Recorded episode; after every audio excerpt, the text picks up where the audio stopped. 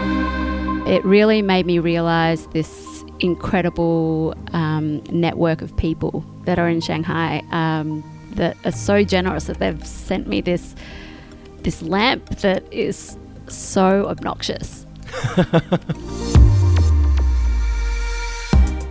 Welcome to Mosaic of China, a podcast about people who are making their mark in China. I'm your host, Oscar Fuchs. So, one big correction from last week's episode with Michael Zee from Symmetry Breakfast. Apparently, you can see old people walking around in their pajamas everywhere across China and not just in Shanghai. But that's not to say it's common. There were some people on the WeChat group who said they haven't seen it since the 90s. The bigger debate was on why it happens. There were a couple of people who looked to historical reasons where it was a symbol of status that you didn't need to work. Then there were others who linked it to the fact that older buildings still might not have indoor plumbing, so it's common for people to pop out in their pajamas to use shared amenities. But that theory doesn't quite explain the fact that you can still see it happening on the main roads, and that might be explained if you're near a hospital. Most of these are on the main roads, and it's common for people to take fresh air in their hospital pajamas. But if none of the above applies, it might just be because some older people view pajamas in the same way that younger people view sweatpants or loungewear. Just something to wear out of convenience if you can't be bothered to put on anything else. And so, on to today's episode. Today I'm speaking with Vi Vu. Apart from how much I love her name, with just four letters, it's the most economical name that I know, what I also love is her story, which shows how someone who was feeling lost in Shanghai can ultimately become part of a fitness movement that's spreading across China and the world. You'll hear about how FitFam is not just about making people in China fit, it's also about making them confident and making them into future leaders. We also talk about how you manage a volunteer organisation when it's hard enough to motivate people who are being paid for their efforts, and then how to grow it without compromising on its founding ideals. And finally, it's a good advert in general about the benefits of living and working overseas, and how you can go from knowing no one, in a city which you find intimidating, to being in a position which helps you define who you are. So if you're someone who is thinking about making a big change in your life, either moving to a new city or a new country, and especially if you're not a natural extrovert, then this episode is for you. Thank you so much for coming. Thanks for having me. I am here with Vi Vu, and Vi is, apart from being in the fashion industry, a co founder and a community manager of FitFam here in Shanghai. Thanks for having me. I'm really um, glad that you asked me to come along and speak to you today. Let us take a look at what is the object that you have brought in. So tell us. It is and it is exactly what it, it, it sounds like, but it is a white ceramic monkey holding a light bulb. Um, how this actually came to be in my possession. Um, I was on this work trip and I was shopping in Gallery Lafayette um, and looking at the homewares in one of the buildings. That's that's in Paris, right? Yes, that's in Paris. And I had randomly seen this monkey um, and snapped a, a picture of it and posted it on social media. And it, and all I said was, um, "This is a must-have lamp." Um, Which was probably half half in jest, was it? yes, and I, I it, it's special, definitely special. But um, I had a girlfriend message me and say, "Oh, um, you know, I, I know someone that works there. And then when I got home from this work trip a couple of weeks later, this box had showed up on my door. And I opened it, and here was this this monkey. They'd gotten this sent over for me. Um, it was an incredible surprise. Um, he now sits in my house. Um, definitely a talking a talking point eh, for everyone that comes over. But um, it really made me realize this incredible um, network of people that are in Shanghai um, that are so generous that they've sent me this this lamp that is so obnoxious. well, I do get your point because there is a funny thing about the interconnectivity of, of life in Shanghai. You say something, and then you know, two two weeks later, it's just somehow materializes. um, and, and everyone's just you know one or two degrees of separation away from each other. So you know there you are snapping a photo of this thing in Paris, and then somebody, oh, I know somebody who works for that same company. I mean, what are the odds? And I know absolutely halfway around the world as well. So it, it's incredible, and this is a it's an Italian brand as well. So it's not even Chinese or even even French. And so this brings me to ask you then about your, your life in Shanghai, which I guess this probably in some way epitomizes. What when did it all start? I moved to Shanghai in 2013 from Hong Kong actually. So I'd spent a year in Hong Kong, um, came to Shanghai for a job opportunity so I, I work in fashion, as, as we've mentioned, um, and I now work for a French brand, and before I worked for a Chinese um, brand. Right. So you've got an interesting mix of culture there. You you are obviously by your accent Australian. Um, yep. You work here in China, and you work for a French company. So you must be in the middle of all three cultures. Yeah, absolutely. It sort of um, made me realize how accommodating you need to be and how clear your communication actually needs to be across, you know, all, all three planes actually. Um, it, it's made me grow, and I, I know that I probably speak a lot slower with a lot more clarity um, because I've, I've meant a lot of people have actually mentioned to me that sometimes they don't understand Australians because a lot of the time when you speak to an Australian, they will slur all of their words together or they will use a lot of slang. And I used to do that, but I know that, that a lot of my friends that I've had for a long time probably didn't understand me in the first two months of knowing them. Right. They just nodded politely, but what the hell is that girl saying? exactly, which is awful. And so tell me about how then you, um, I guess, slowly evolved your life here in Shanghai. You obviously came just for the job um, but you've grown into so much more. So I want to know exactly how that that progressed with you. I ca- I came here um, knowing no one, so and I think a lot of other people are obviously in that same position when they first come to China.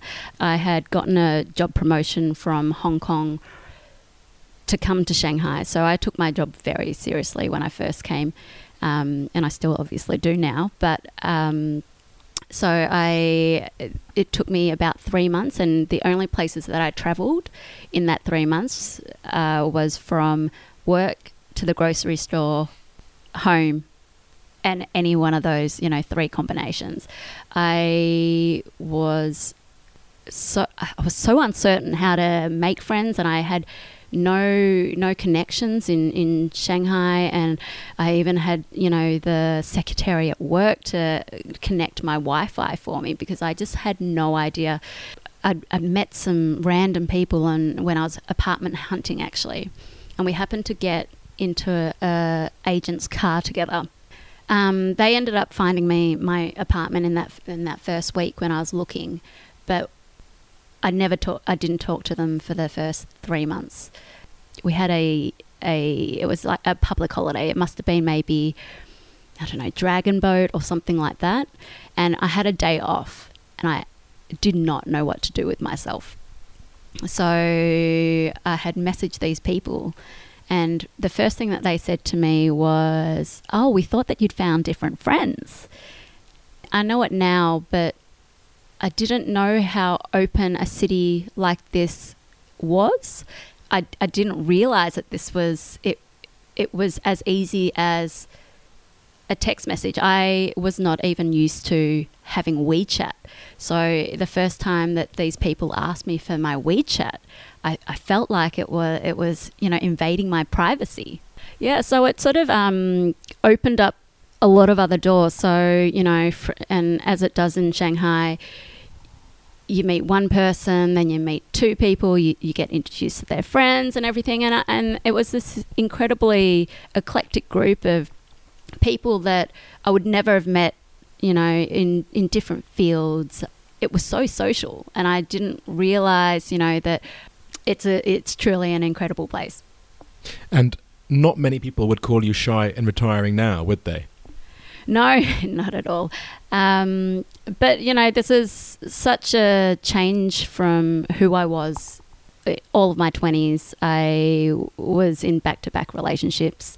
I'd always, um, uh, for 10 years, I was in a relationship, didn't realize how much that defined me um, and the person that I was. And so it was incredible to be in Asia on my own and um, just to kind of see where where life took me um, and basically discover my own identity and yeah and it's i mean just knowing you as i do it's been the making of you especially with you know what you've done now in your spare time. So above and beyond what you've just described tell us about how this fitfam thing started we started as a handful of friends just um, working out together at Luwan Stadium way back in 2015. Um, we motivated each other to get out there almost every single day, and um, we bonded because of that. And we were out there consistently, 6 a.m. Um, almost every day. Um, we had a rest day on Sundays, and we found that people were interested in what we were doing. So one person would join here, you would tell your friend, and then two other people would come. And all of a sudden, it was 15, 20 people in the field. And then someone moved house. So, you know, with anything like fitness, you want that to be convenient. So, um, Igor and Katie had moved house, and so they had taken FitFam with them. And so they started a new location. I'd started um, Jing'an Stadium with a couple of different friends. And so we sort of organically grew because uh, basically out of convenience. And then over time, um, we realized how important and impactful it was on our lives and how that could actually impact others. And it sort of just grew from there. So, um, I mean, now we're at 32 locations in Shanghai and over 63 sessions a week.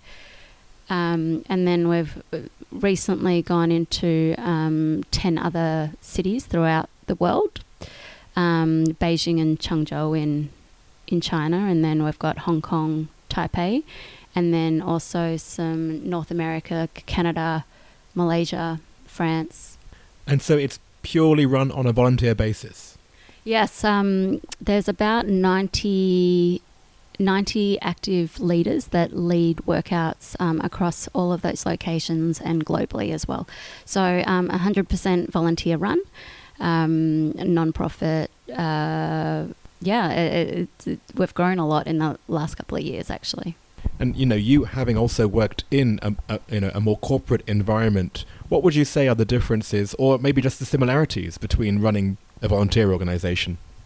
Volunteer engagement is probably one of like the most difficult things, um, because you know the reasons why I fit fam and you fit fam are, might be different, um, and also uh, not having it, it, rely on one person and one person only. For me, at the start, um, and for those that know and have worked with me, I, am a control freak. So it was hard for me to share un, um, until it was really abso- absolutely necessary um, because it was almost detrimental to the growth of what FitFam is today for me to not feel like something was a burden to someone else, I would do something myself.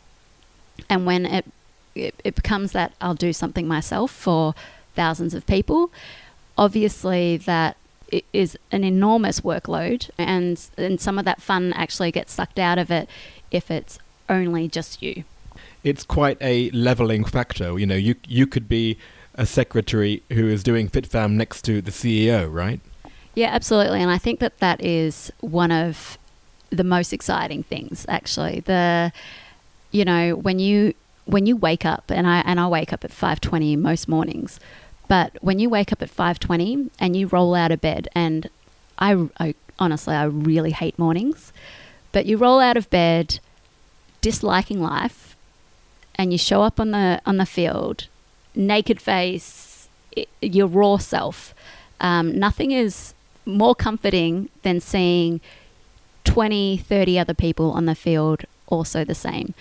And, you know, getting that that workout done before anyone else has even woken up is so powerful and that high five at the end because you got it you know you got through it all together is, is there's there is nothing like that feeling i've been so so proud to see some of our participants graduate and um, now lead. So and lead these workouts. They're, they're just such powerhouses within fitfam. So we probably have maybe 40% chinese leaders um, or at least bilingual. And then um, yeah and, and 60% foreigners. We, we would like to probably even up even it up a little bit um, because we wanted to be able to give workouts to more and more people. I have seen mothers um, that haven't haven't worked out in 10 years um, come and come every day then run their first marathon then you know then become triathletes and you know run ultra marathons.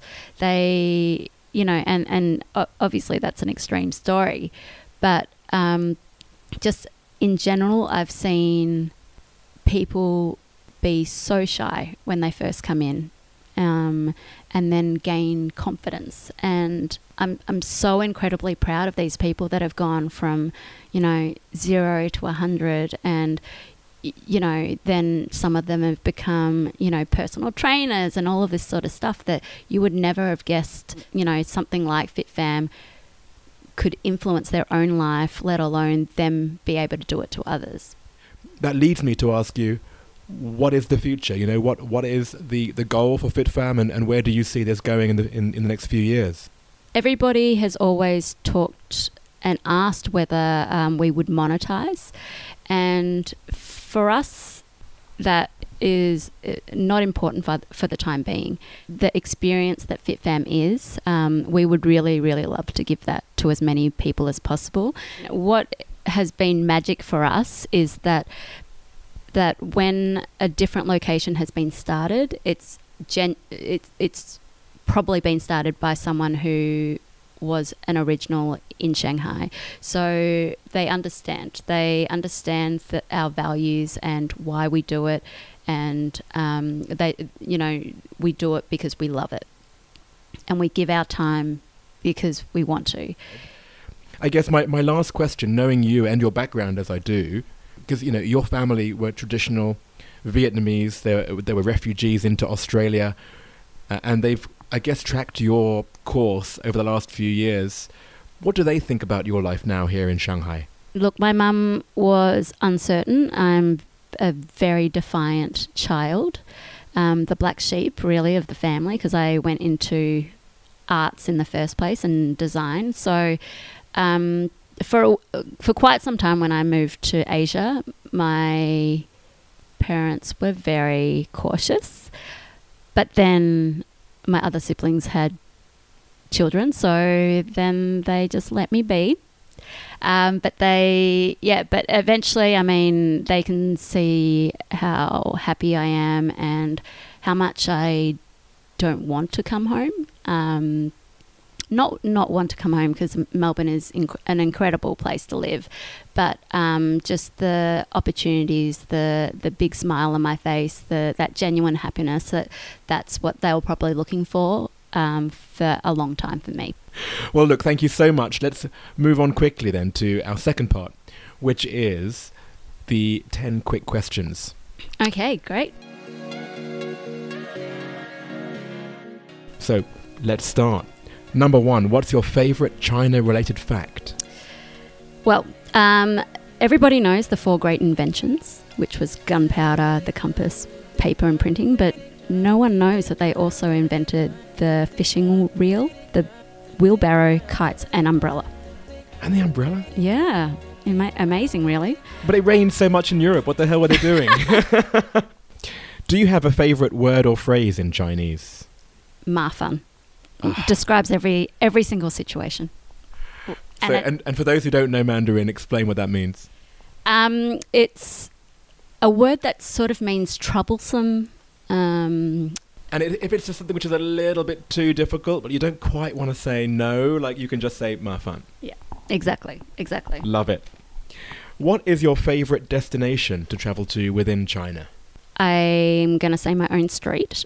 I live um, in Changning district, and I recently did a walking tour with um, Duncan from Shanghai Flaneur, and and looked at the, the the all this architecture that was just right in front of my nose. I've been living in my apartment for five years, and I never realized that this was just under my nose and how much I did not know about um, where I lived. If you left China, what would you miss the most and what would you miss the least? Um, probably the convenience, actually. So, and this is my miss most and my miss least Mm. because I think that, I mean, it, it's incredible that everything comes to your door. You run out of toilet paper, you run out of um, oil for, you know, to cook your eggs. It is, it's all just honestly a couple of clicks away, which is incredible, really. And the downside of the same thing? probably the wastage actually the you Mm. know the everything being quaidied to your door And and Kuaidi being the Chinese for fast delivery, right? yes um, and so it means that there's packaging um, and a lot of packaging and so i've been really conscious of that um, lately so i'll purposely go and, and if i need to go get something to eat i will make the effort of leaving the home Is there anything that still mystifies you about life in China? Um, probably. I mean, we talked about it before, but 28 million people. This is the. This the is just Shanghai, right? Yes, the and this is just the pop, like this is the entire population of Australia packed into this one city. Oh, well, that puts it into context. Yeah, and just how um, well China, Shanghai has been like able to move people from A to B so efficiently. Um, it is really phenomenal. Where is your favorite place to, to go, to eat, to drink, to hang out? Blackbird, actually. Oh, So, cl- ha- have on been there? Columbia Circle. Yeah, so and I only just recently discovered Columbia Circle actually, but the you know it, it's like the perfect mix of everything. You've got great food on the lower floor, you've got great cocktails in the middle, um, and then you've got this gorgeous terrace where they you know they they play movies and everything. But it's just this it's a really just great gorgeous space. Um, you know, it's a shame that it's probably not. Col- Columbia Circle hasn't actually taken off as yet, but um, but yeah, but I, I'm really liking Blackbird. What is the best or the worst purchase you have made in China? Probably my most expensive and best is probably my scooter. Actually, you know, I can't um, I can't Shanghai without it. What is your favorite WeChat sticker?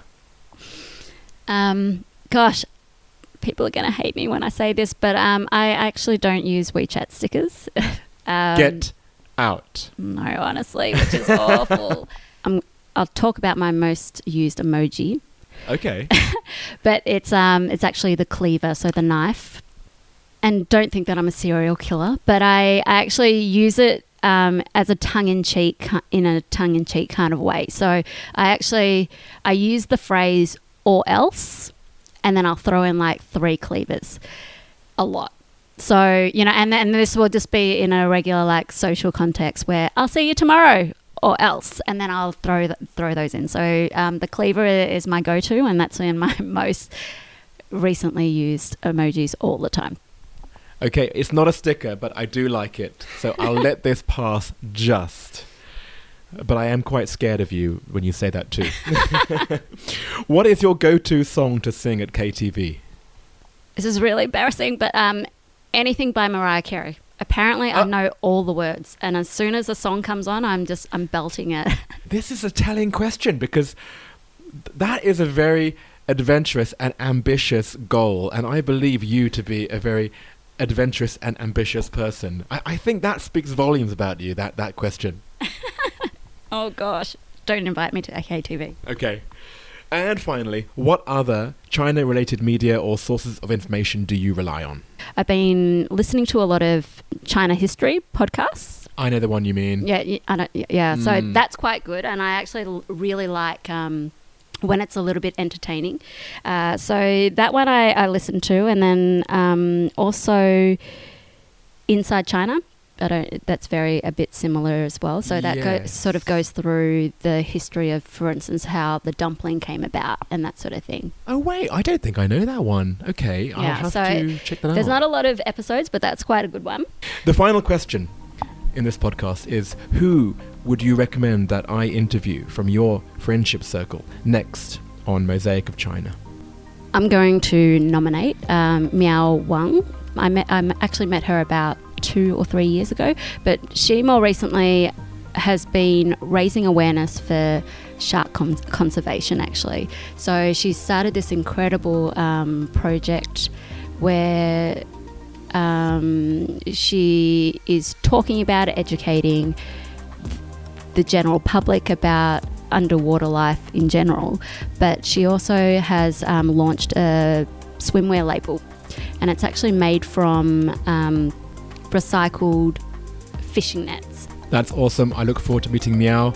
And thank you so much for your time, Vi. It was a real pleasure today. Thank you so much for having me. So that was Vi's story. The way she described her network growing in Shanghai will be quite familiar to people here. I've lived in quite a few cities in Asia, such as Tokyo, Singapore, and Hong Kong, but there's something unique about how connections and introductions are made so openly in China, and especially in Shanghai. In fact, I can still remember the person who first introduced me to Vi. It was Gabby Gabriel, who was one of those people who's very generous with her introductions, so a special thank you to Gabby. Since this recording was made, FitFam groups have since popped up in Hangzhou, Wuxi, Wenzhou, and Mexico City.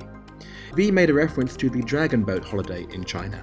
This happens every year in June, and I just learned the other day actually that it goes back to the ancient state of Chu around 300 BCE. You don't need to know any of that really, all you need to know is that you get the day off work and you're supposed to eat a snack called zongzi, which is sticky rice wrapped in bamboo leaves. Speaking of historical China, Vi also mentioned the four great inventions that China brought to the world paper, printing, gunpowder, and the compass. I wanted to mention actually that this concept originated from a Western scholar. Chinese scholars prefer to highlight other inventions, and there's a whole debate which you can find online. Vi also mentioned her scooter. That's the third scooter now, after Philippe and Jorge. She also mentioned a place which has a terrace as her favourite place to hang out, and that's the fourth mention of a terrace. There's definitely a terrace conspiracy going on with this podcast. This one uh, was on top of Blackbird, so there's a photo of that on social media. There's also a bizarre graph I happened to find which illustrates the population of Shanghai versus Australia, which is something Vi mentioned. And then finally, there is a picture of her favourite WeChat emojis, rather than WeChat stickers, which were those bloody meat cleavers, three in a row. There aren't actually that many emojis on WeChat, maybe 100 or 150, so I have no idea why a bloody meat cleaver should be one of them. Does anybody else know? Mosaic of China is me, Oscar Fuchs, editing by Milo De Prieto, artwork by Danny Newell, and China technical support from Alston Gong. See you again next week.